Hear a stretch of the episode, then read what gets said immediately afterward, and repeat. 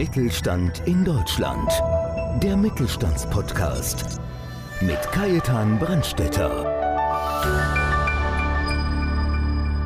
Frau Astrid Meyer-Krumenacker ist Rechtsanwältin, Managerin, Compliance-Expertin und passionierte Problemlöserin. Ganz nach ihrem Motto entspannt unternehmerische Chancen nutzen, hilft sie Unternehmen mit juristischem Risikomanagement und Compliance-Management-Systemen dabei, ihren unternehmerischen Erfolg zu sichern und im multinationalen Business mitzuspielen. Wie sie dabei vorgeht, was ihr wichtig ist und vieles mehr erzählt erzählt sie in dieser Episode.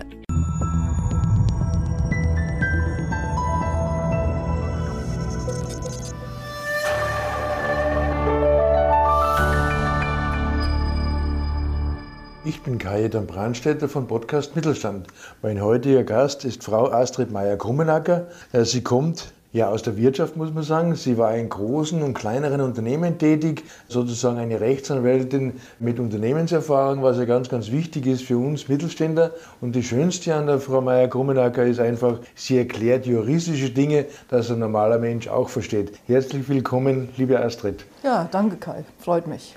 Wenn dich jemand gar nicht kennt, wie würdest du dich vorstellen oder was willst du unseren Leuten mitteilen mhm. und wie bist du zu dem heute gekommen, was du eben jetzt machst? Also ich würde mich vorstellen als Rechtsanwältin von der Ausbildung her. Das ist meine Grundlage, die Basis, auf der ich dann aufgebaut habe. Ich habe in meinem recht langen Berufsleben als Angestellte, Managerin in verschiedenen Unternehmen, großen, kleinen, hast du ja schon gesagt, immer Recht und noch was dazu gemacht. Das fing an mit Recht und Versicherungen, da gibt es ja auch Überschneidungen. Dann Recht und Personal, und später dann Recht und Compliance. Und ich war auch fünf Jahre Chief Compliance Officer in einem größeren Unternehmen, wie gesagt, bei der Tochter eines großen Unternehmens.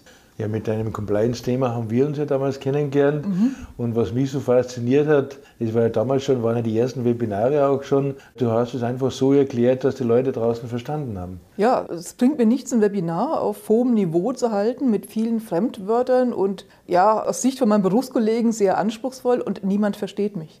Das macht mir keinen Spaß, das macht den Teilnehmern keinen Spaß und vor allem, ich bringe die Botschaft nicht rüber. Jetzt sind wir gerade beim Verstehen. Gibt es was, Astrid? Du bist immer tiefenentspannt, haben wir das Gefühl, gerade bei den Vorträgen etc. Aber gibt es was, was dich besonders aufregt? Ja, das sind 40 Jahre Yoga. Also äußerlich sieht mir das selten an, wenn ich mich aufrege, aber ich kann innerlich schon ziemlich explodieren. Fehlende schlechte Planung, schlechte Organisation und dann als Folge dieser Defizite hektischer Aktionismus. Also da kann ich mich wirklich aufregen. Und besonders wenn es dann meine Grundthemen betrifft, wenn zum Beispiel ein Unternehmen, aus welchen Gründen auch immer, weil man zum Beispiel in der Schockstarre wegen Corona war oder weil alles andere immer wichtiger ist, versäumt hat, ein Managementsystem einzurichten, das Unternehmen und Mitarbeitende befähigt, die internen und externen Regeln einzuhalten.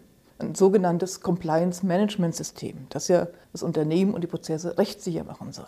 Wenn man das dann versäumt hat, dann gibt es einen Vorfall, einen ernsten Vorfall, meistens dann auch mit strafrechtlichen Konsequenzen, arbeitsrechtlichen Konsequenzen für bestimmte Mitarbeiter, vor allem Führungskräfte sowieso. Und dann wird es hektisch. Dann muss man schnell so ein System von heute auf morgen einführen. Ja, ich glaube, das ist einer der größten Fehler von Unternehmen generell, so nach dem Motto, na, mir wird schon nichts passieren oder auf mich kommen sie halt nicht und sie kommen halt dann doch. Gell? Ja, doch. Und vor allem viele Unternehmer verstehen es gar nicht, dass sie persönlich also nicht nur die Unternehmer, sondern auch die Führungskräfte, persönlich in die Haftung kommen. Persönlich heißt mit ihrem Privatvermögen und mit ihrer Lebenszeit. Und wenn ich Zeit habe und plane und mich organisiere, da kann ich so ein Compliance-Management-System in kleinen Stückchen einführen. Das besteht aus vielen kleinen Bausteinen und die kann ich ohne großen Stress und ohne große Kosten nach und nach umsetzen im Unternehmen. Astrid, was hat sich bei dir in den letzten Jahren verändert? Du beschäftigst dich ja normalerweise oder hast dich beschäftigt mit Compliance und dann auch mit CSR. Mal die Frage, was ist CSR vielleicht erklärt? CSR, das ist die Corporate Social Responsibility. Compliance und Corporate Social Responsibility, CSR, haben sehr viele Überschneidungen. Und es ist zu beobachten, dass in den letzten Jahren, eigentlich im letzten Jahrzehnt, verstärkt internationale, auch nationale Regelungen zu diesen Themen kommen. Das ist eigentlich der Trend für die nächsten Jahre. Und wer da seine Hausaufgaben nicht macht, wird wirklich demnächst dann im Regen stehen, wie es so schön heißt, wird vermutlich auch keine Kunden mehr haben. Ja, aber ganz wichtig an der Stelle vielleicht auch der Hinweis für unsere Zuhörer oder auch Zuseher, dass wir auf jeden Fall von dir die Homepage etc. unten einblenden dann. Dann kann man das auch bei dir in dem Blogartikel etc. nachlesen. Das ja. ist ja recht gut beschrieben. Astrid, wie kam es zu dem Lieferketten-Sorgfaltspflichtengesetz? Ist ja fast ein Zungenbrecher. Ja, und das ist sogar noch die Abkürzung von dem Gesetzesnamen. Also wir können auch Lieferkettengesetz sagen. Das ist genau das, was ich vorhin meinte. Das ist eine Veränderung aus den letzten Jahren, besonders den letzten zwei Jahren.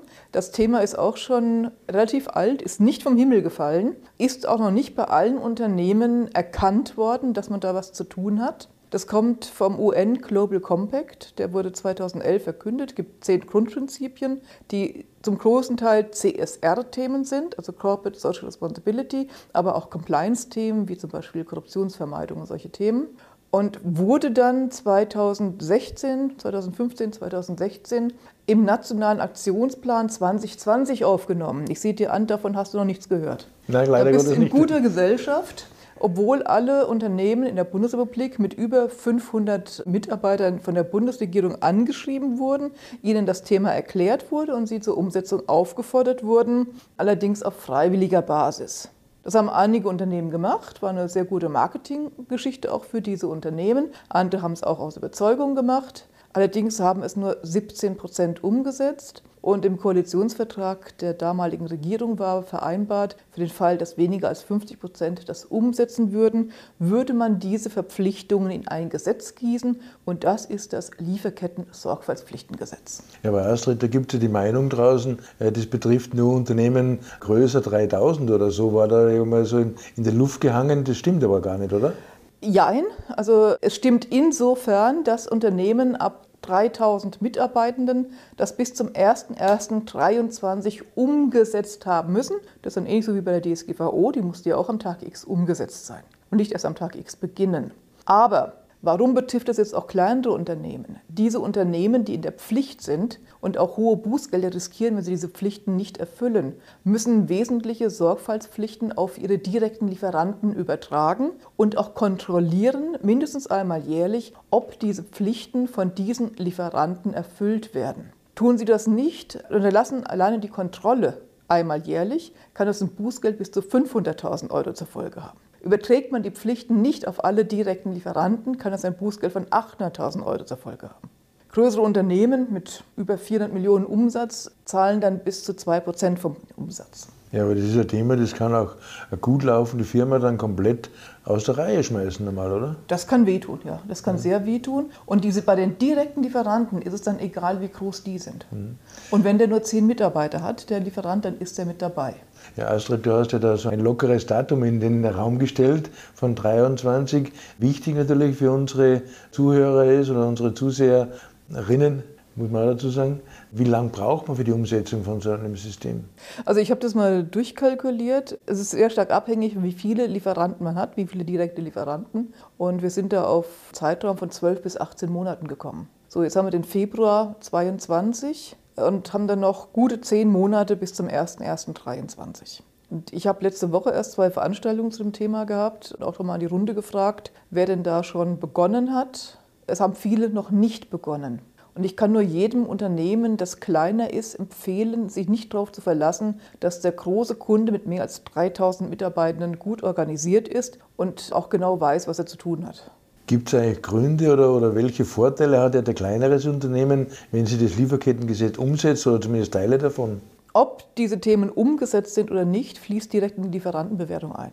Jedes größere Unternehmen hat eine Form vom Lieferantenmanagement und in diesem Lieferantenmanagement gibt es Bewertungssysteme. Es gibt Unternehmen, die haben das outgesourced an große Dienstleister, die das für dieses Unternehmen machen, die dann eigene Standards eingeführt haben. Da gibt es ein französisches Unternehmen, das hat Gold, Silber, Bronze Standards. Das ist so der Maßstab für die Umsetzung dieser Themen. Und je mehr oder je nachdem, was man umsetzt, wird entsprechend bewertet mit Punkten und fließt dann in die Lieferantenbewertung ein. Lieferanten, die diese Themen nicht umgesetzt haben, werden keine bevorzugten Lieferanten mehr sein. Also man braucht sich nur zu überlegen, welche Risiken hat ein Kunde, wenn er direkte Lieferanten hat, die aus irgendwelchen Gründen diese Vorgaben, die er ihnen gegeben hat, also wenn er es denn auch getan hat, nicht umsetzt. Dann muss der Kunde Bußgeld zahlen. Das wird sich nicht positiv auf die Lieferantenbeziehung auswirken. Astrid, du hast ja einen Wahnsinns-Einblick in das Thema. Es ist logisch, du hast dich ja intensiv mit den ganzen Gesetzen etc. beschäftigt. Wie wird sich diese Thematik in der nächsten oder mittleren Zukunft auswirken? Ganz speziell auch auf EU-Basis. Hast du da, kannst du was sagen? Ja, die EU ist dabei, eine Richtlinie auszuarbeiten. Die hätte im Herbst letzten Jahres veröffentlicht werden sollen. Als nächster Termin wurde der Dezember genannt. Jetzt soll es der März diesen Jahres werden und es ist bereits einiges aus dem Inhalt bekannt geworden. Man geht da tatsächlich oder möchte davon ausgehen, dass Unternehmen ab zehn Mitarbeitern das umsetzen sollen. Also das betrifft dann auch den kleinen Handwerksbetrieb, wenn es denn so kommt. Und im Fokus ist die gesamte Lieferkette. Und im Gegensatz zum deutschen Gesetz, das in, bei den Umweltthemen drei Themen hat, also Verarbeitung von Quecksilber nach dem Minamata-Protokoll, schwer abbaubare Chemikalien, die zum Beispiel in Kaffeebechern to go enthalten sind oder in impregnierter Sportkleidung und besonders gefährliche Abfälle wird es auf mehr, wesentlich mehr Umweltthemen erweitert. Es kommt noch das Thema Korruption dazu. Gut, das haben wir in Deutschland sowieso durch entsprechende Strafgesetze. Und die Bußgelder werden ähnlich sein wie im Deutschen. Also man kann eigentlich sagen, das deutsche Gesetz ist jetzt erstmal zum Warmlaufen. Wenn die EU-Richtlinie kommt, wird es wesentlich strenger werden. Und das deutsche Gesetz ging schon davon aus, dass diese Richtlinie bald kommen wird. Und im Text ist bereits enthalten eine Regelung, die ermöglicht, die über das deutsche Gesetz hinausgehenden EU-Regelungen sofort ins deutsche Recht umzusetzen. Also Astrid, ich habe jetzt eine ganz, ganz große Bitte, sondern wirklich nur skizzieren. Wie läuft deiner Meinung nach, wie muss so ein Projekt in einer Firma ablaufen, in einem Unternehmen, dass man einfach mal so einen ganz einen kleinen roten Faden einmal für unsere Unternehmer skizziert? Also es muss zunächst mal erkannt werden, dass es wirklich ein Projekt ist. Wie jedes andere Projekt auch, ich brauche da ein Projektteam. Das kann nicht nur der Einkauf machen, der hat zwar eine der größten Fleißaufgaben bei diesem Thema zum Umsetzen, nämlich sich um alle seine Lieferanten zu kümmern, die zu clustern und zu überlegen, welche Risikogruppen die eingeteilt werden und wie die behandelt werden müssen. Aber es geht hier nicht nur um die Lieferanten, es geht auch um den eigenen Geschäftsbereich. Und da müssen zum Beispiel so Dinge erfüllt werden wie das Thema Arbeitssicherheit. Gleichbehandlung, gleiche Vergütung für alle. Oder auch die Möglichkeit der Koalitionsfreiheit, also dass die Mitarbeiter Gewerkschaften gründen dürfen und auch kollektiv dann Themen verhandeln dürfen. Da würde mir zum Beispiel einfallen das Thema Betriebsrat. Da gibt es ja auch Unternehmen, die in Deutschland sich da nicht ganz so korrekt verhalten. Thema Mindestlohn zum Beispiel. Das sind alles keine Themen, die den Einkauf betreffen. Das heißt, ich brauche ein interdisziplinäres Team. Dann muss ein Beschwerdemanagement eingerichtet werden. Das ist vergleichbar beim Hinweisgebersystem. Bisschen anderer Prozess, bisschen andere Themen, lässt sich aber ergänzen. Auch das ist jetzt nicht unbedingt ein Thema des Einkaufs. Da brauche ich jemanden aus dem Datenschutz, brauche ich jemanden von der IT-Abteilung und vielleicht, wenn vorhanden, jemand aus der Compliance- und Rechtsabteilung. Genauso, wenn ich die Pflichten an die Lieferanten über die Verträge weitergeben möchte, müssen die Verträge entsprechend angepasst werden. Aber ich will jetzt da keinen verunsichern oder, oder Angst machen und wir wollen da keinem Angst machen. So wie ich dich erkenne, du unterstützt die Leute auch. Das heißt, wenn sich die Leute an dich wenden, dann kannst du auch da beratend tätig werden und die unterstützen, oder? Das kann ich auf jeden Fall, ja. Nur bitte nicht alle im November kommen, dann wird es schwierig. Ja, dann ist es auch wahrscheinlich schon etwas, etwas spät. Ja, dann wird es mit den 12 bis 18 Monaten knapp bis zum Ja, aber das ist wie Jahr. Weihnachten, glaube ich. Es ja. hat sich schon langsam rumgesprochen. Am 24. Dezember könnte Weihnachten sein und viele vergessen es einfach trotzdem. Und am 23. stellt man fest, dass überraschenderweise morgen Weihnachten ist. Ja, also wir haben das bei der DSGVO so erlebt. Ja, da kann ich mich noch erinnern, da haben wir auch Vorträge gehalten. Und da sind viele wirklich ein paar Wochen vorher aufgewacht. Ja, es war damals, es waren unsere ersten größeren Webinare, die wir gemeinsam gemacht haben. Und es hatte damals viele, viele Internetseiten gegeben, die ja damals schwarz geblieben sind. Aber mhm. mittlerweile ist halt bei dem Lieferkettengesetz ist es einfach so, dass eine schwarze Internetseite nicht mehr hilft. Nein, ganz im Gegenteil, da wird nämlich auch Bußgeld fällig. Also das ist ja das Schöne für die Behörde, sage ich jetzt mal in Anführungszeichen. Das ist das Bundesamt für Außenwirtschaft, BAFA. Die sollen die Umsetzung kontrollieren. Die bekommen da 68 neue Mitarbeiter, die nur dieses Thema bearbeiten sollen. Und das könnte man so wunderbar als Profitcenter organisieren. Also wenn, wenn ich das organisieren müsste, da würde ich vielleicht ein paar Praktikanten anheuern, denen die Aufgabe geben, Internetseiten anzugucken, ist ein Beschwerdemanagement drauf, ist eine Grundsatzerklärung veröffentlicht Und wenn das schon mal nicht da ist, dann wird es schon teuer. Dann sind wir schon bei siebenstelligen Bußgeldern. Also man muss zusammenfassen, der Klick auf die Internetseite von dir unten rechnet sich auf jeden Fall. kann sich rechnen, ja, ja genau. Umsetzen muss das Unternehmen das, ich kann nur unterstützen und beraten. Astrid, du bist ja auch ein treues BVMW-Mitglied seit vielen Jahren und hast gerade in der letzten Ausgabe einen wunderbaren Artikel dazu geschrieben, mhm. eine Doppelseite zu diesem Thema genau, wirklich toll erklärt. Also ich habe es gelesen und ich habe es wirklich beim ersten Mal im Großen und Ganzen verstanden. Also wir nehmen auch von unseren Zuhörern oder Lesern Lust verspürt, dieses Magazin oder den Artikel zu kriegen, dann kriegt ihr natürlich von mir als PDF auch oder gerne auch direkt bei dir. Und somit vielleicht noch zum Schluss, welchen Tipp, welchen Hinweis willst du unseren Unternehmen, unseren kleinen, mittleren Unternehmen noch mitgeben? Also ich weiß, dass es im Moment schwierige Zeiten sind. Und dass man diese Themen, die ich da so bearbeite, jetzt nicht unbedingt als überlebensnotwendig erachtet. Aber diese Themen werden verstärkt kommen. Das Lieferketten-Sorgfaltspflichtengesetz ist das erste Gesetz von mehreren, die jetzt bald kommen werden. Als nächstes kommt das Hinweisgeberschutzgesetz. Das wird noch im ersten Halbjahr 2022 verabschiedet. Ist zumindest der Plan. Das ist so gut wie fertig.